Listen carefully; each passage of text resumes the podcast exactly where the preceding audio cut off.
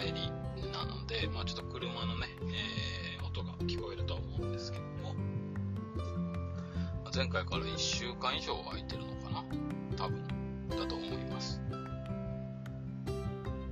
えーと東京にねまた行ったり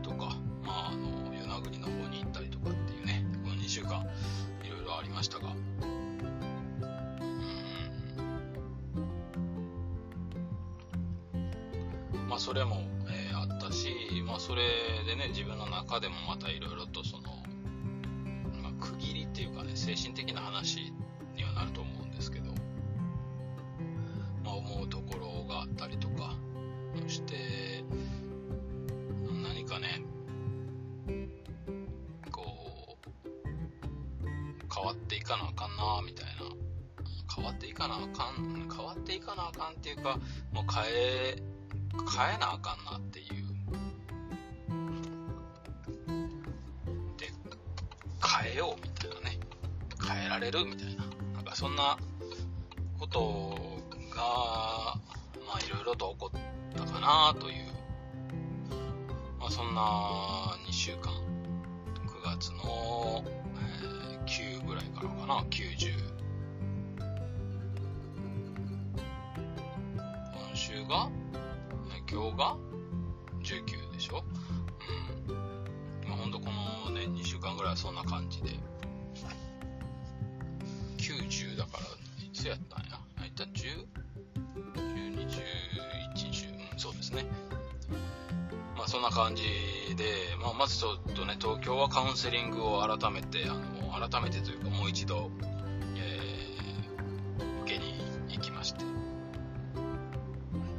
で、えー前回は1人だったんですけど、今回は女神ちゃんと一緒に受けに行って、で、まあ、前回とは違うことをしたんですけど、前回は本当なんか話をするっていうのが、まあ、ベース、まあ、今回も話をするだったんですけど、今回はもうちょっとなんか自分と会話するみたいなとこも多くて、ただまあ、えー方向性というかね、なんか前回はその、僕がね、幼少期に受けた影響っていう部分で、えー両親でも特にその僕が男性なので、えー母親からの影響っていう部分でね、あのーいろいろと話をしてたんですけど、まあ、今回はそれだけじゃなくて僕は父親と仕事をしてた時期も、うんまあ、それなりにあったので、まあ、そこから受けた影響っていうのもあって、まあ、そこをちょっと深掘りしてもらったみたいな感じ。で、まあ、実際やっぱりすごいその影響というのがあるなって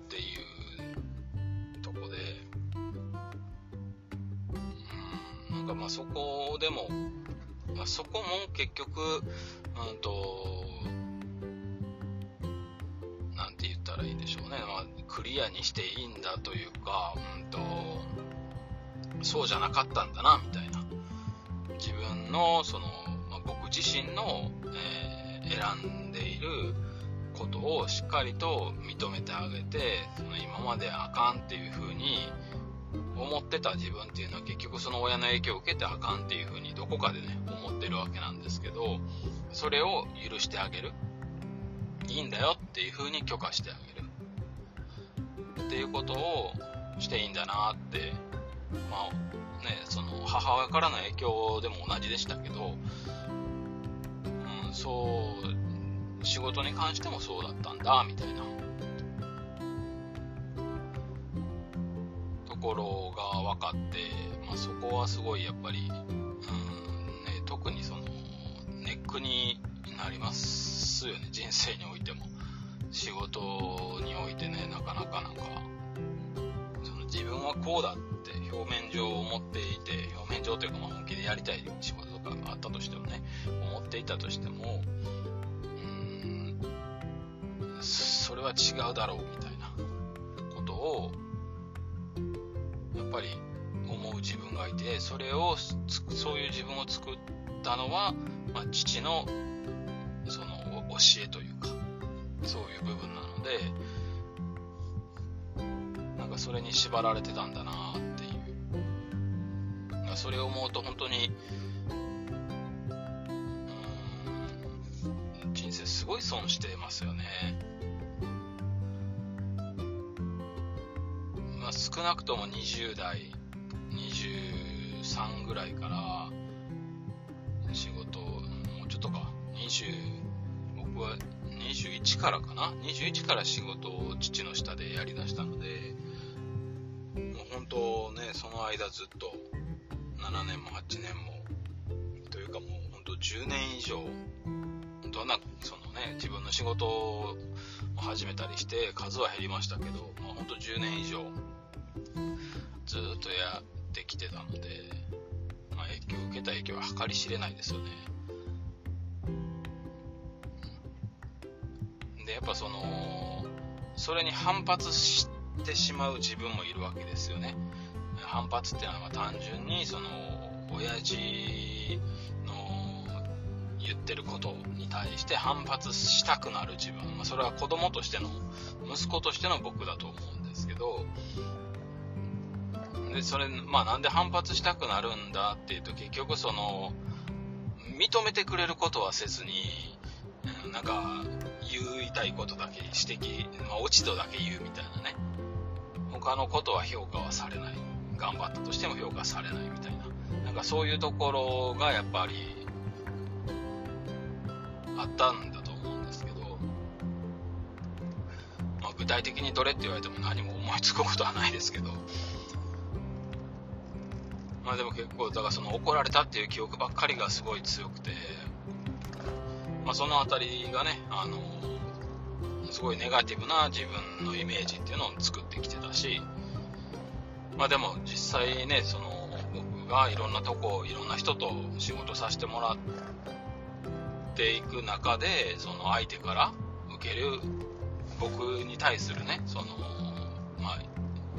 仕事への評価だとか、印象というか、はすごい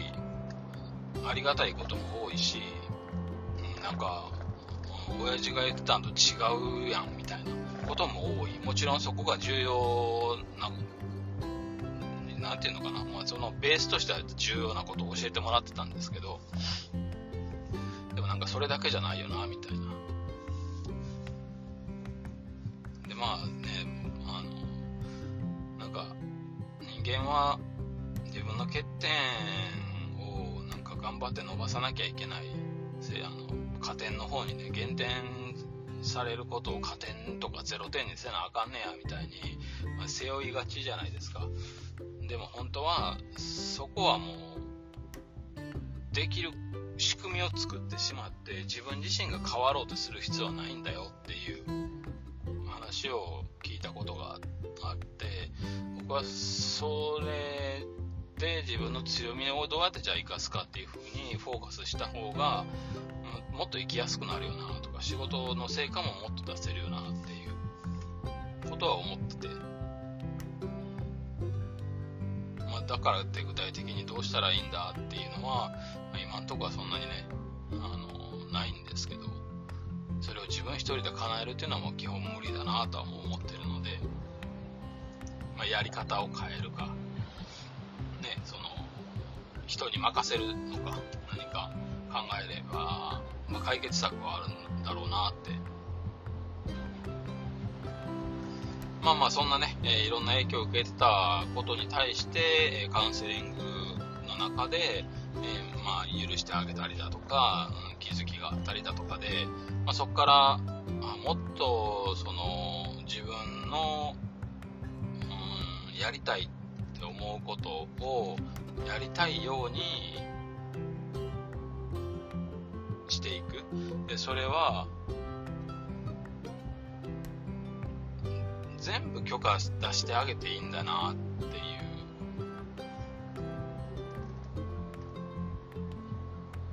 う。なんて言うんでしょう。ちょっとなんかうまくは表現できないんですけど。かやっぱこれはしたらあかんよなとかっていう、まあ、制限があるじゃないか。けてしまうことがあるんですけどブレーキをねかけてしまうことがあるんですけどもそれを我慢してそういう風にするんじゃなくてとりあえずやってみる。やって失敗したらその時はもうやめればいいので。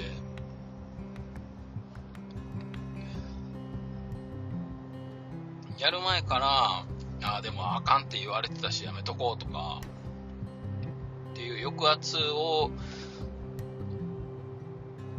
自分にかけてたんだろうなっていうところ。まあそこら辺がちょっと外れたかなとは思っててまああとは、うん、より選択肢を広げてというか視野を広げて考えていいのかなみたいな、まあ、本当にねその自由に、僕の自由にというか僕の好きなようにしていいんじゃないのかなみたいなね。ことはちょっと思い始めてるとこです。まあそんなすぐにガラッて変わるもんでもないとは思うんですけどでもまあそうやって、もっともっと自由にうんとそう、えー、もちょっと言い方を変えると、えー、誰かのためにその誰かが他人じゃなくて、え僕自身と女神ちゃん、まあ、プラスアルファみたいなぐらいの身近な人のためにやるんだみたいなね。結構そのもう少し広い範囲でなんかその人のために頑張らなきゃいけないみたいな背負い方をしがちだったんですけどもちろんそれは結果としてはね、うん、そうすることがそのこっちに帰ってくることにはなるんですけどそこにそのそれが無視になっててはいけないんじゃないかっていう自分がないっていうねいう状態でそういうふうに考えがちだったで、それは良くないんじゃないかと。てか良くないんですけど、まあだからなんかその奉仕的な意味合いがすごい強いっていうのは自分のダメなとこだなって。で、なんでそういう風になったのかっていうのも結局はその父からの影響だったので、父はそ別にそんなことは奉仕だみたいなことは言わないんですけど、その、ね、なんか、自分の中ではもうそういう風にしなきゃいけないんだ、それ、そうしないと社会で生きていけないんだみたいな感じだったんですが、そうでもないよな、みたいな、うん、気づきも、まあ、本当に少しずつですけどね、うん、で、癒してきてるって感じです。で、まあ、だから本当にそんな中で、その自由にもっと働けばいいし、自由にもっと選択していけばいい。とね、そう考えたら、さっき言ったみたいに、本当人生十何年間は、そういう教えに縛られたりとか、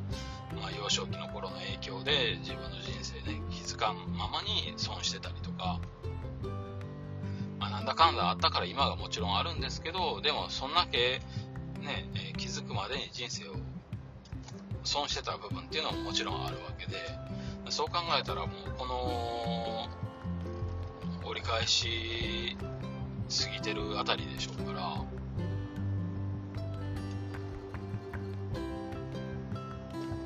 もうなんか、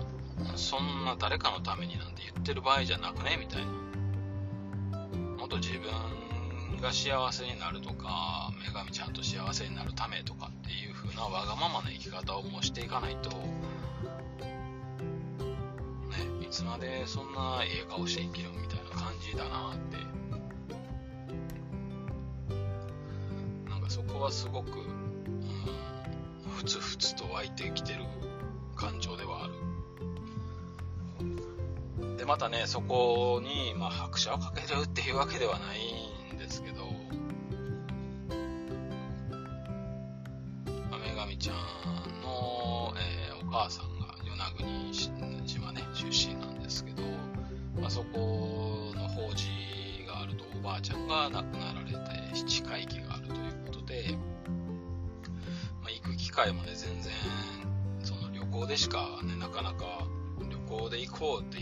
しか通常はないじゃないですか。だけど、まあ、今回法事でっていうことで、まあ、ちょうど行くにはいい機会かなっていう。まあ、それはもう一つはその親戚のね、人たちに僕はその挨拶ももちろんできてないし、えー、ご先祖さんのそのお墓とかにももちろんね、行く機会っていうのはなかなかないので、まあ、しかも沖縄までは行けてもそこから先ってなるとまたもう一つ遠いから、なかなかね、その、きましょうって言ってね、えー、すぐに行けるようなもんでもない仲やったので、まあ、せっかくなので、まあ、女神ちゃんはもちろん法事なのでね、あれなんですけどもう、僕も行きますっていうことで、行ってきたんですよね。それがやっぱすごい自分の中では、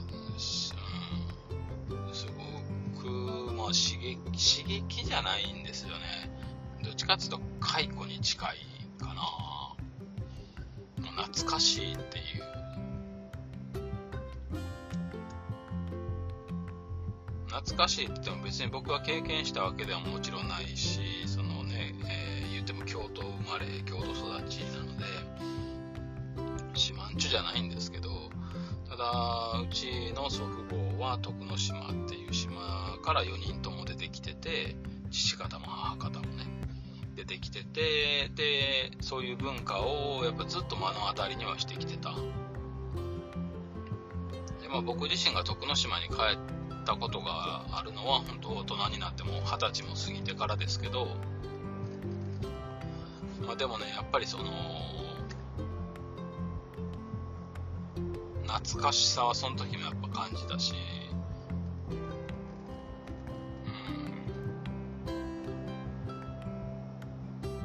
当時はね、まだその島の良さみたいなのはそこまで分かんなかったですけど、今回はね、やっぱその懐かしさに加えて、その島の雰囲気の懐かしさに加えて、その法事っていうことで親戚一同がわーってね帰ってきてたんですけど、なんかその雰囲気もすごい懐かしくて、本当その島の人って、すごい集まり好きなので、うちも祖父母がね、健在の時は、まあ、健在とかも生前の時は、そうやって、お盆だの、正月だのって、それこそ10人、20人がね、わーっと集まって、多い時やったら30人とか40人とかでも集まってたっていうね、家だったので、まあ、その雰囲気で幼少期を過ごしてたから、なんかそれがすごいねは、肌心地がいいというかね、まあ、法事っていうのでちょっとかしこまってる部分もあったんですけど、すごい良かったんですよね。で、まあ親戚の皆さんね、あの、えー、だから、まあ、ん？と、女神ちゃんの、えー、おじさんおばさんとかいとことかにも挨拶させてもらって、まあ、本当みんなバタバタしてはったんで、その、ゆっくり話す時間はね、今回は全く取れなかったので、また機会改めていけたらいいなとも思うんですけど、まあ一応、その行った目的は果たせたし、ご先祖さんのお墓にも、あの、参ることはできたので、まあ、そこはね、すごい良かったんですけど、まあでもそれ以外にもやっぱ触れるもの触れるものがねすごいいいなと思って、まあ、何よりその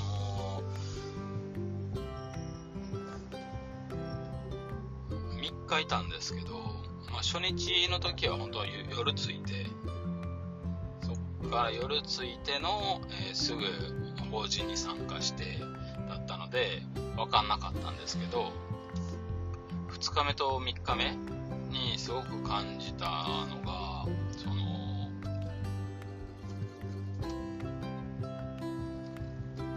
人がいないっていう空気感。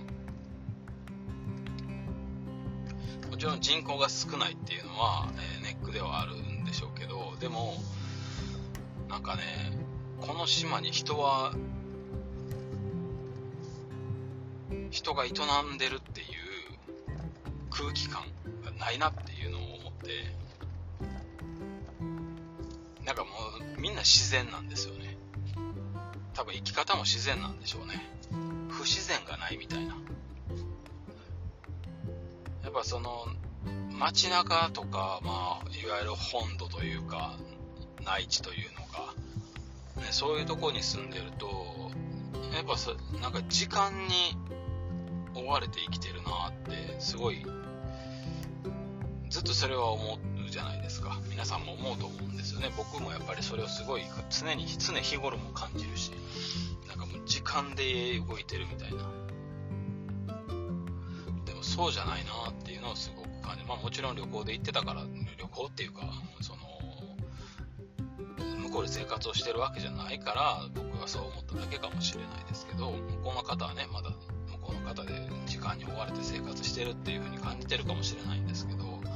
まあ、それでもこっちの時間とは違いますよねやっぱり。すごい緩やかというか、うん、なんかその辺りがね、うん、もう何とも言えないこの肌に合う感じね。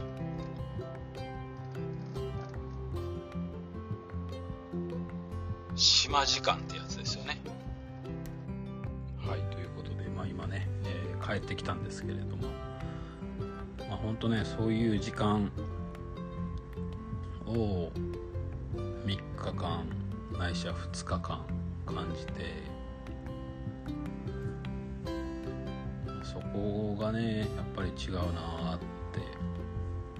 改めて、まあ、僕は徳之島がルーツなので徳之島も2回ほど1回は、えー、親戚の法事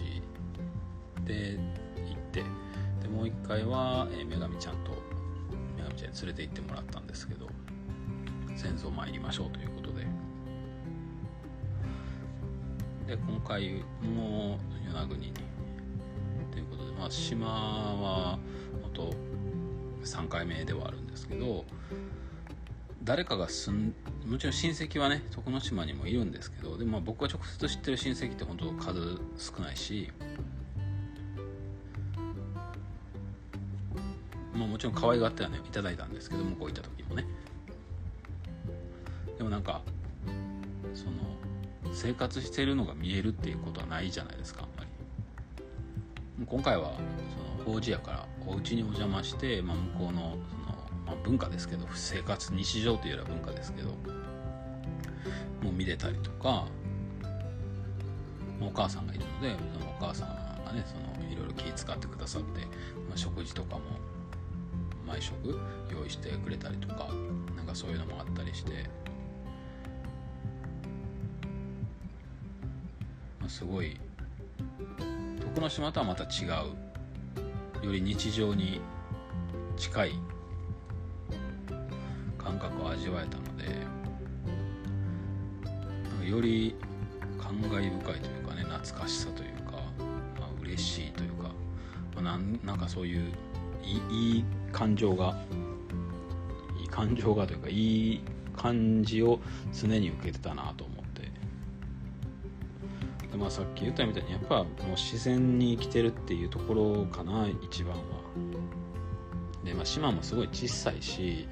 そこがすごい魅力的ですよね。もちろんその分人口もねそんな多くはないのでなんかねあの活気にあふれてるとかっていうそういうパワーはないんですけどでも人のつながりであるとか、まあ、僕が好きなそういう自然と触れ合えるとか、まあ、なんて言ってもね馬は野生で生息してるしヤギやら牛やらは放し飼いやしみたいなそんなんもねうええー、みたいな。すげえってこっちは思うじゃないですか。なんかそんなんもすごい、うん。まあ、楽しかったし触れ合え触れ合えててうんと空気としてね触れられてすごい嬉しかったし。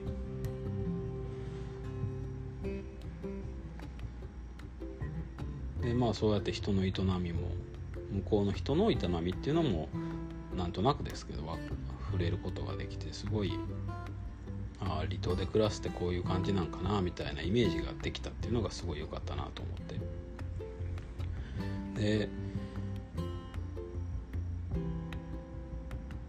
まあ、結局は四万十は四万十なんやなみたいなね、うん、その血筋をたどったら僕も四万十ではあるので、まあ、結局あっちの方が肌には合うんやなみたいなのはすごい感じて。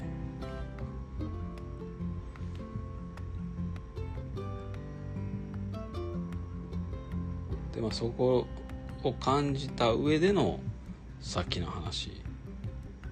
もう折り返し地点でっていうふうに考えるといつまでもなんかねそういうストレスを感じながら生きることが正しいのかみたいなところは今もだからすごい自分の中では。葛藤してるというか。葛藤っていうかもうほぼほぼねなんかもうそっちにその与那国かどうかは別としてそっち方面。で前からそういう話をずっとしてたので、まあ、それを行動に移す移さないっていうね判断材料としては非常にいい経験ができたなと思って。ます。はい。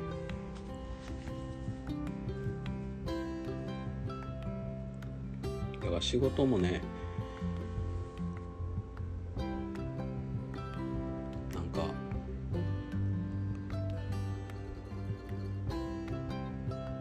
いたら多分その、まあ、時間にはもちろんみんな追われて仕事してるしそのスピードスピードみたいな感じなんですよね。納期だのなんだのっていう、まあ、それはもちろん大事なことではあるんですけど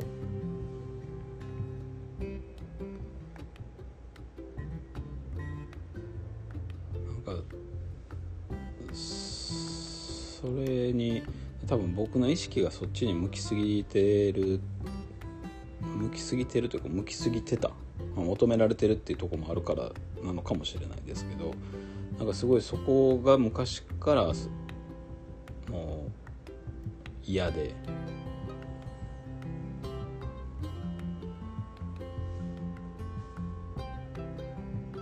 うんもちろん早くすることはできるし早くした方がいいし早くするべきなのは分かってるから、まあ、なるべくね早くできることは早くしようって思って対処もするんですけど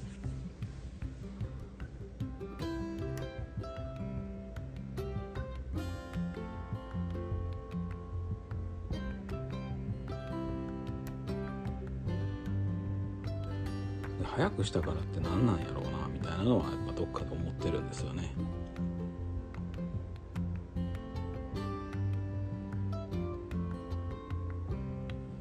まあそれは何なんかな、まあ、言い訳にしかならないんでしょうけど、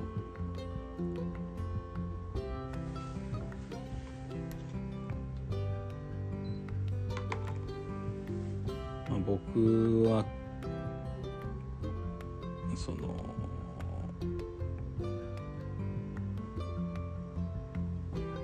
自分の趣味っていうのが漫画描いたり幼少期からね遡っていくと漫画描くことが趣味だったり小説書いてたりとか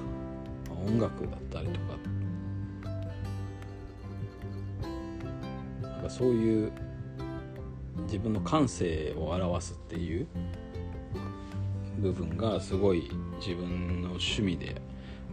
ずっとあって、まあ、音楽だけは未だにやってますけどでそういうのって、まあ、もちろんプロでやるんだったらねそこはスピード勝負になってくる部分が、えあるとは思うんですけど、まあ、そうじゃないから趣味は。すごいその感性を大事にして生きたいんだろうなっていう自分がね、え、そういう生き方をしたいんだろうなっていうふうなのは思っていてでだからその仕事も焦ってやるっていうよりは別に期日は決まっててもいいんですけどそこまでの、えー、期間はそこに間に合うかつ、えーまあ、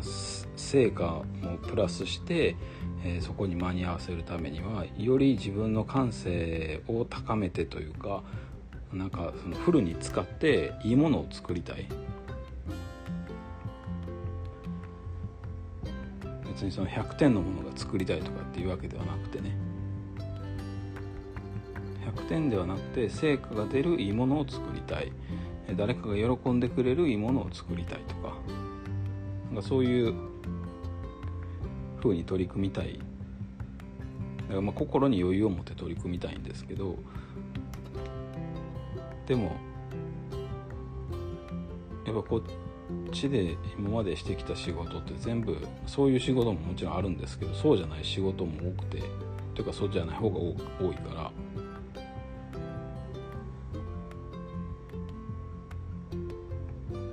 まあ違和感を感じますよね。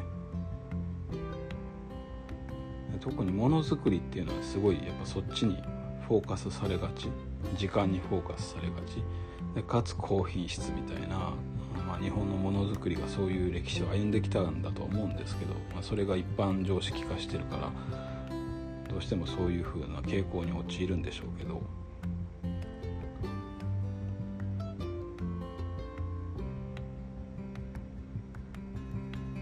僕が思う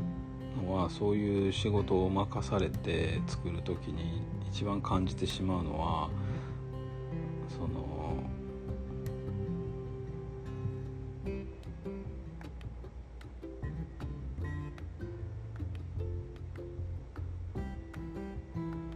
こう大切にされてないのじゃないかなっていう、まあ、感性っていう部分なのか分かんないですけど。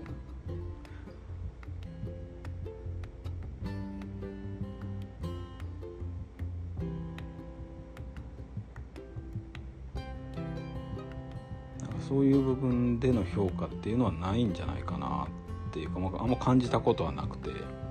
それを喜んでくれる方にはもちろん過去ね出会ったことがあってそのだから結局そういう人に対しては僕もすごい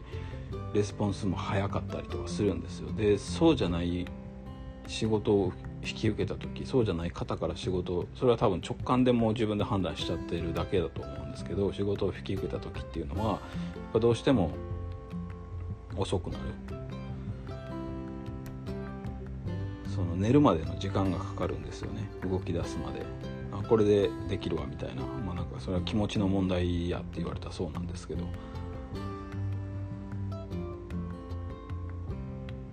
やっつけ仕事みたいにしか思えてな思えないっていう。とりあえず作りゃいいんやろみたいな。そうはなりたくなくてもね。なりたくなくてもなんかそういう風に、え、僕は感じてしまう。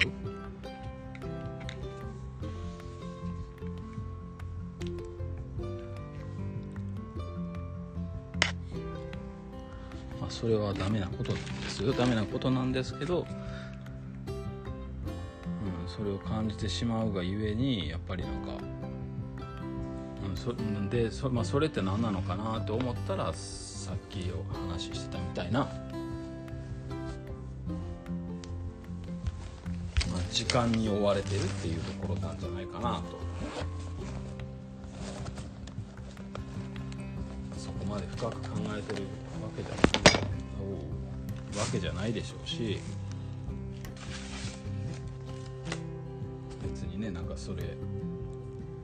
そんなつもりもないでしょうから相手はね。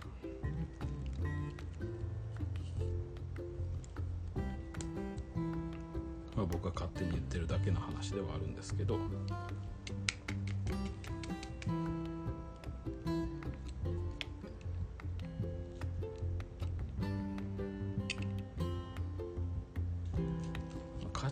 違うっ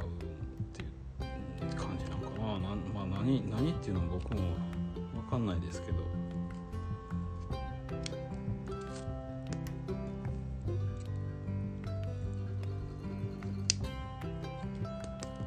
まあでもそうじゃなくても仕事はできるんじゃないかって言っても、えー、多分そうじゃないと仕事にはならないんでしょうけどね。どこに行ってもねそれは。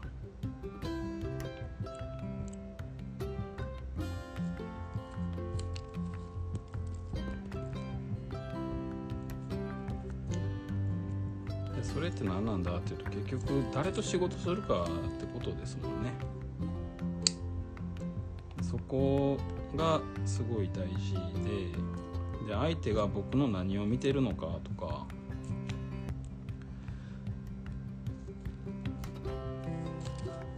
その何を僕に何を求めて仕事を依頼してるのかとか。なんかそういうところなんでしょうね。そう言葉にはうまく表せないんですけど。なんかそういうところで自分的に違和感を感じてしまうとうん、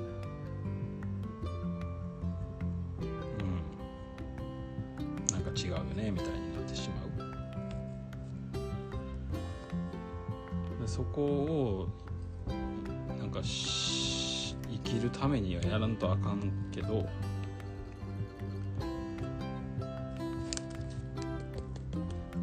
それだけじゃなくてもなんとかなる生き方もできるんじゃないかなみたいな、まあ、その可能性を感じたっていう。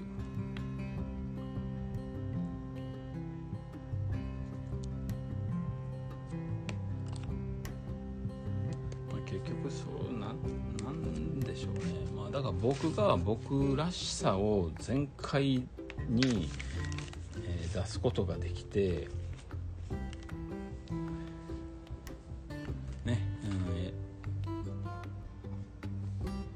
れがそれかな？僕は前回安井浩二を100%トグロ100%みたいな感じで。安井浩二100%みたいなね、うん、そういうことができれば、まあ、変わってくるんじゃないかな。っていう、まあ、だからそれは相手にもよるだろうしそういう人を自分が選ばなきゃいけないだろうし選べる自分でなきゃいけないしってね。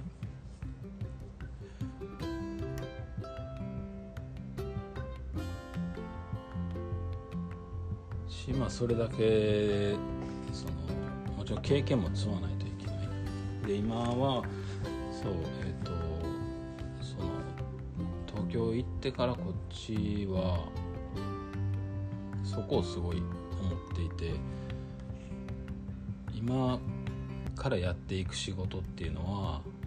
そのギュッて圧縮して経験を積むためなんだっていうふうに今思ってるんですよ。もう今若くないから今からねこの経験をじゃあ5年積むんだとかっていうふうにはもう考えてなくてもう半年とか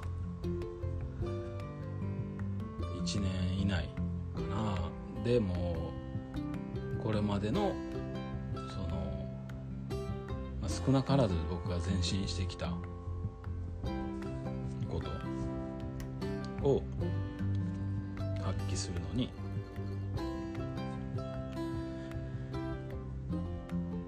短い期間にフォーカスして自分のポテンシャルを全部出してみて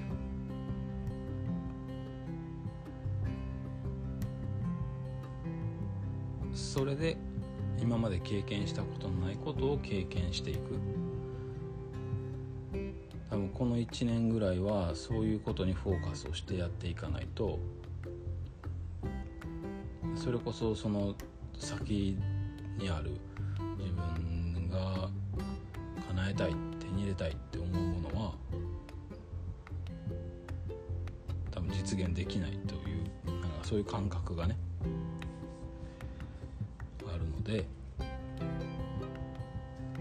ちろんそれはねその生活もあるからお金のことも優先はしなきゃいけないんですけど、まあ、それプラスやっぱり自分の、えー、経験としての、まあ、成功体験って言ったらいいんですかね。を積まなきゃいけない。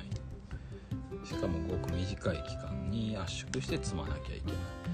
でそれをするための準備はもう整ったよねと。あとはそこに自分らしさっていう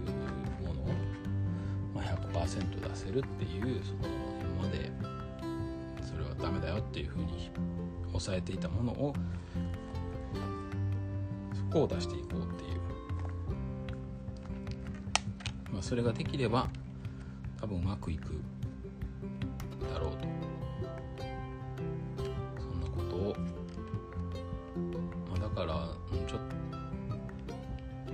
したというか、まあ、人生のあるねなんか目標みたいなものであったりとかうんそれをじゃあ実現するために今自分がすべきことそれは、ね、順番を逆転して先に自分がすべきことがあってそれはじゃあ何のためって言ったらその目的が後から明確になってきたみたいな感じなんですけど。だろうなって。いうのを、まあ、昨日帰ってきてね。昨日帰ってきての今日なので、まあ、昨日の帰りぐらいからかな。帰る途中ぐらいからずっと考えて。そのためにもやっぱり経験を積むんだろう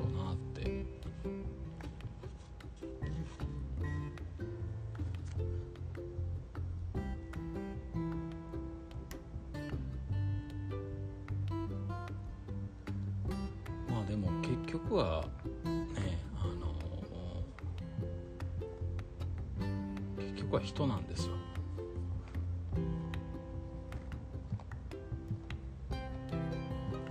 それ以外なくて僕たちがねその営む全てのことは人なのでで僕はその人の魅力を誰かに伝える、まあ、それは商品であったとしても商品の魅力っていうのは伝わらないので伝わらないとか伝わすごく伝わりづらいので実際それを使った人の、えーまあ、お客さんの声みたいなものとかも含めての商品とかその人の魅力とかになって会社の魅力になってったりするんでとのつまりはそこにやっぱ落ち着いていくし、うん、それを僕はずっとしたかったよねっていうことも思い出したというかね、まあ、結局そこに帰ってくるんだなみたいな。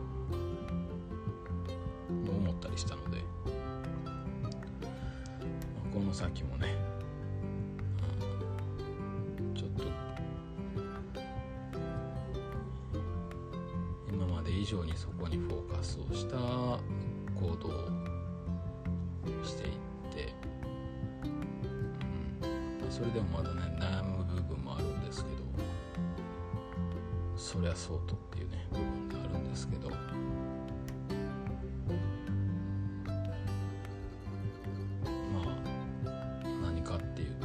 じゃあ自分自身はコンテンツにならないのか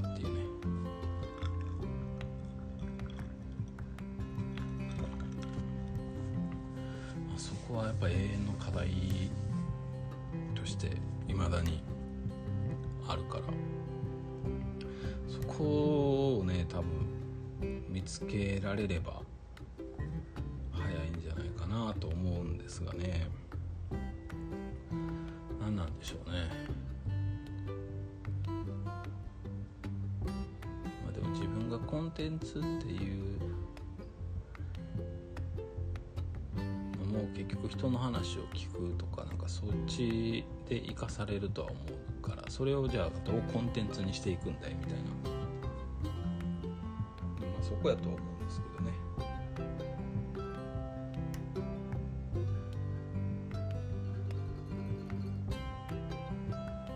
はいまあそんな感じで今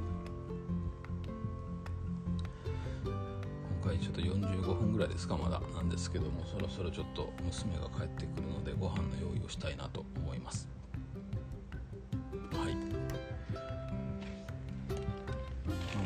僕自身もその思考がまとまってるわけではないので今日もグダグダした感じでしたが。まあでも本当カウンセリングも良かったし夜中にはねもう言うまでもなく良かったし。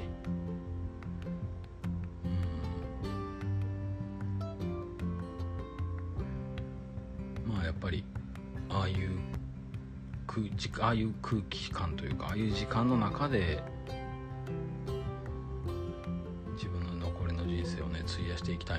てすごく感じることはできたので。